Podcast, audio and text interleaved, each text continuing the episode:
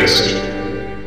Olá, sejam todos muito bem-vindos a mais um episódio do Mestres do Cast, o podcast do Mestres de Aluguel. E hoje nós trazemos para você o primeiro episódio do nosso Shot 6. Shot 6 que serão seis episódios rápidos que falarão sobre as seis habilidades básicas que existem em todos os RPGs. Claro, que existem RPGs que usam menos habilidades e outros têm até mais habilidades, mas o ponto em comum é que todas elas utilizam habilidades físicas e mentais, que podem ser resumidas nessas seis. E nesse primeiro episódio falaremos sobre força. Mas antes de começar, gostaríamos de falar rapidamente sobre os nossos parceiros da Estalagem Nerd e do Podrãocast. Ouçam os novos episódios do Podrãocast e da Estalagem Nerd, que vocês vão garantir muitas risadas e um ótimo conteúdo. Enviem um e-mail e deixem um comentário no site deles. E não esqueçam de dizer que foi por nossa indicação. E não esquecendo que agora nossos episódios estão tanto no seu agregador de podcast como no YouTube. E estamos esperando o feedback de vocês para novos temas, opiniões,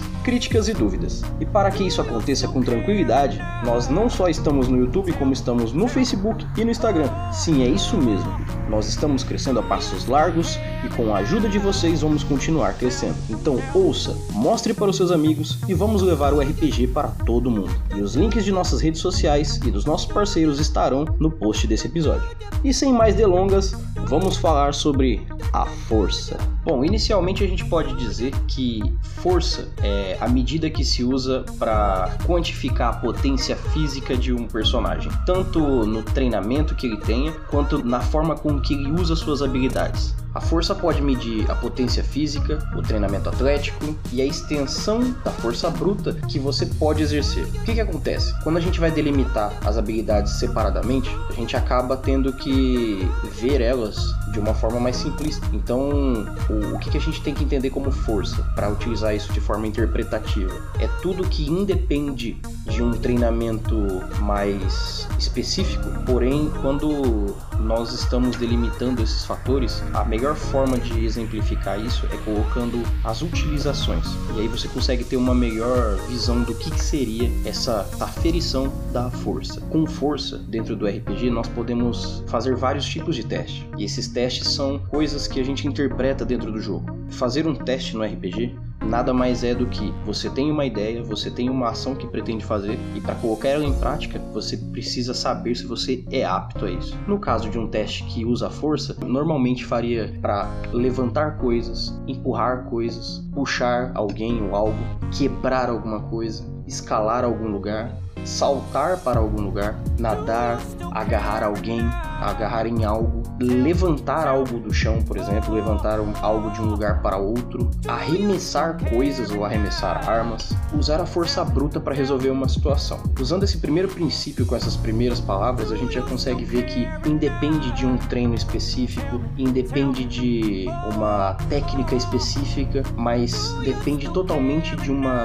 demonstração direta de força. Por isso que a força, apesar de ter várias aplicações, ela é bem simplista de entender. Utilizar de força é fazer algo, ponto. Só que fazer esse algo de uma forma que quem consegue é porque realmente tem isso. Não é uma coisa que só é, a sorte pode te ajudar. Existem situações onde ter força faz com que você carregue uma mesa, faz com que você carregue uma pessoa, faz com que você levante ou arraste ou segure em alguém de uma forma muito mais conclusiva do que alguém que precisa de um pouco mais de técnica ou do que alguém que precisa de um pouco mais de estudo para ver como fazer aquela mesma situação. Então a gente pode é, interpretar aqui uma pessoa que estuda e usa de inteligência para levantar uma mesa com polias e cordas, usaria realmente a inteligência devido cálculos, já quem usaria a força simplesmente pegaria a mesa, levantaria ela e colocaria em outro lugar. Existem algumas exceções que elas são totalmente válidas para força. Essas exceções são quando a força pode trabalhar como carisma e quando a força pode trabalhar como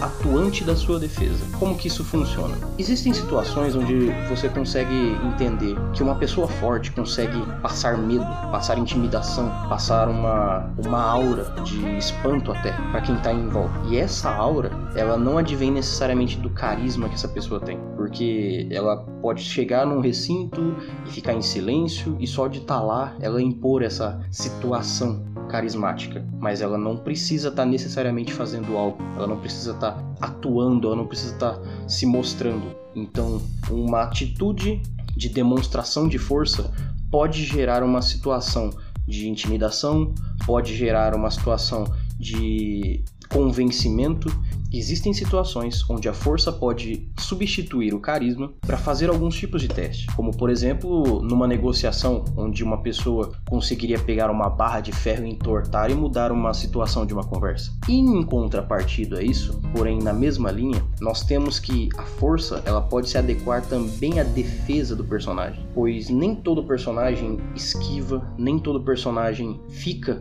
simplesmente parado e recebe o que acontece e continua lutando. E a contraposição do golpe seria o golpe contra um golpe. Então, quando você bate de frente com uma espada, quando você bate de frente contra um golpe corporal, quando você sabe que algo vai te atingir e ao invés de você é, tentar sair disso, você tenta ir de encontro para anular essa força. Então você consegue usar a força contra a força para gerar mais defesa. Essas basicamente seriam as duas exceções interessantes para que você consiga conciliar para o seu mestre, você que está jogando aí, ou você que vai narrar mesmo, poder propor para os seus jogadores para que eles utilizem a força de uma forma não convencional mas que faria toda a diferença e todo sentido até prático. E para resumir e terminar esse nosso drop 6 aqui, o nosso shot 6, interpretar força basicamente é narrar de forma com que os outros participantes da mesa vejam feitos grandiosos acontecendo com a mais pura força bruta e esforço físico direto. Então, senhoras e senhores amantes de RPG e ouvintes do Mestres do Cash, por hoje é isso. Tenho certeza que tudo que foi dito aqui vai ser de grande utilidade para você a partir de hoje na suas mesas. E eu espero que todos tenham gostado do que ouviram.